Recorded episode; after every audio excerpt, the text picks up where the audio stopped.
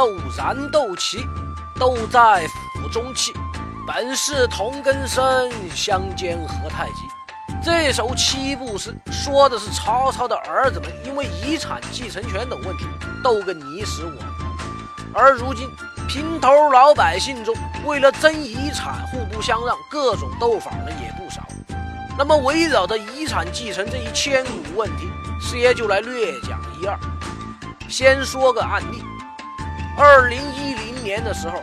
六十五岁的老陈与二十多岁的小杨登记结婚，还是单身狗的大龄光棍们别激动了，这老刘怎么吃到嫩草的？那都是细节，不要介意。五个月后，小杨生下儿子小陈。时至二零一四年末，老陈因病去世，所居住的老宅由小杨和儿子继续居住。而老陈久未露面的女儿小娟儿得知父亲过世后，找到继母小杨，称其是骗婚行为，要求立即搬出陈家老宅。小杨呢也不甘示弱，指责小娟儿多年来置父亲于不顾，没有尽到子女的义务，使老人极度缺乏亲情照顾。自己是老陈的合法妻子，和儿子继续居住陈家老宅，天经地义。想想也对了。这种父母在世时你玩隐身，父母去世后跑出来怒吼嘲讽加疯狂输出的，师爷还真找不准他的定位。于是到了二零一五年，小娟向法院提起诉讼，要求法院认定小陈非其父亲生，不享有继承权，同时主张与小杨平分父亲的遗产。在法庭上，小杨也承认孩子确非老陈亲生。那么事情到了这一步，法院该如何认定呢？在揭晓答案前，师爷要先跟大家普普法。第一，所谓继承权，是指继承人依法取得被继承人遗产的权利，而要拥有继承权，就要符合法定的条件，这就是咱们常说的法定继承人。简单来说，就是法律确定了有继承权的人吧。而我国法律对于法定继承人的遗产继承顺序是有明确规定的，第一继承顺序是配偶、子女、父母；第二继承顺序是兄弟姐妹、祖父母、外祖父母。在这里，师爷要提一下，分遗产的时候，尚未出世的胎儿也是有继承权的。那么这里说的是法定继承人及其继承顺序的问题，所以一般情况下不会出现有子女却让远房亲戚继承的情况。除非有特殊情形，那就是第二点，遗嘱指定继承人。根据我国继承法中的规定，公民可以立遗嘱指定由法定继承人以外的人继承遗产，遗嘱的效力优先于法定继承顺序。所以，某些小伙伴千万别以为自己是法定继承人，就想着法儿的把爹妈往绝路上逼，没准儿老两口一纸遗嘱就把遗产给了张三、李四或者村头的王麻子。到时候不但捞不到一分遗产，就冲你这不孝子的光辉事迹，还得自己买个避雷针防雷劈呀！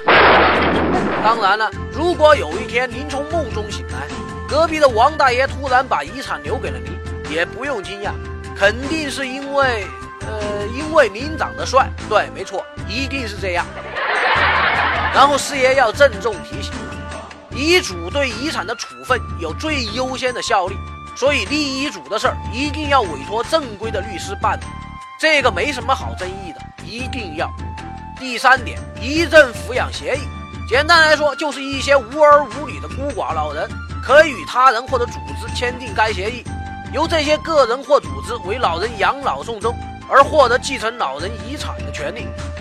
说完上面基础概念，那么有小伙伴要问。开头案例中的小陈非老陈亲生，是否就没有继承权了呢？根据我国相关法律的规定呢，小陈虽然不是老陈的亲生子女，但符合婚姻法中关于拟制血亲的条件，与血亲享有同样的权利和义务。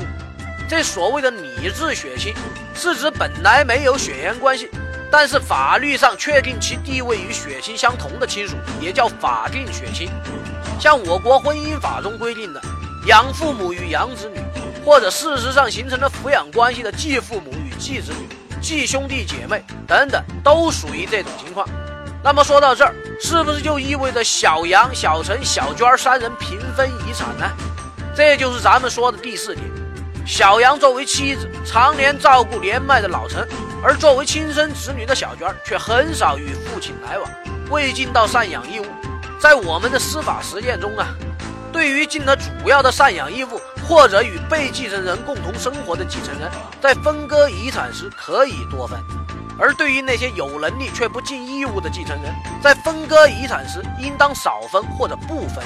说到这儿，这案子的结果如何？各位听课小伙伴应该有所认识。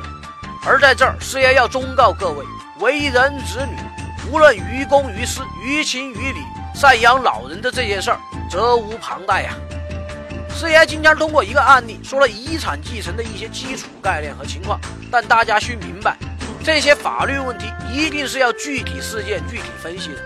总体来说，法律和道德从来都不是背道而驰的，义务和权利也是相互统一的，有多少付出才有多少回报。所以在遗产继承的问题上，作为我们普通人，尽到自己的义务，做到无愧于心。最终，无论是社会还是法律，都是要给您一个公道的。记住师爷的话，都讲百善孝为先，父母养老不沾边，老人过世争遗产，那您活该滚得远。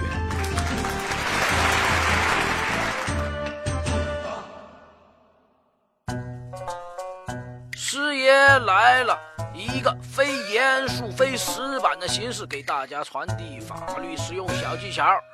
节目的题材来自于网络或真实案例，并由签约律师事业团提供审核意见。